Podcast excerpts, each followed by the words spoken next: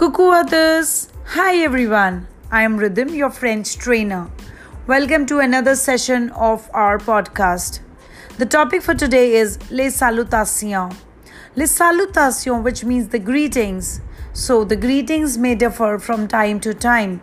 It is morning that the greeting would differ, and in the evening the greeting would differ.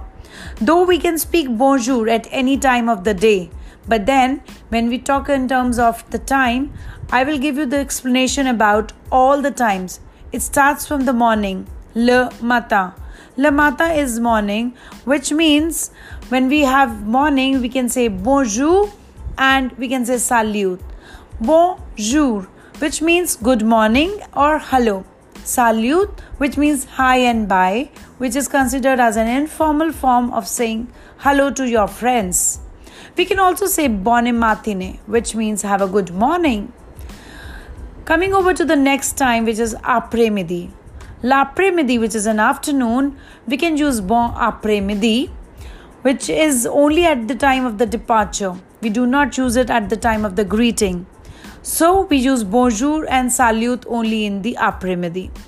In the evening, which is le soir, we use bonsoir, which means good evening. And we can also use bonne soirée. Bonne soirée means have a good evening.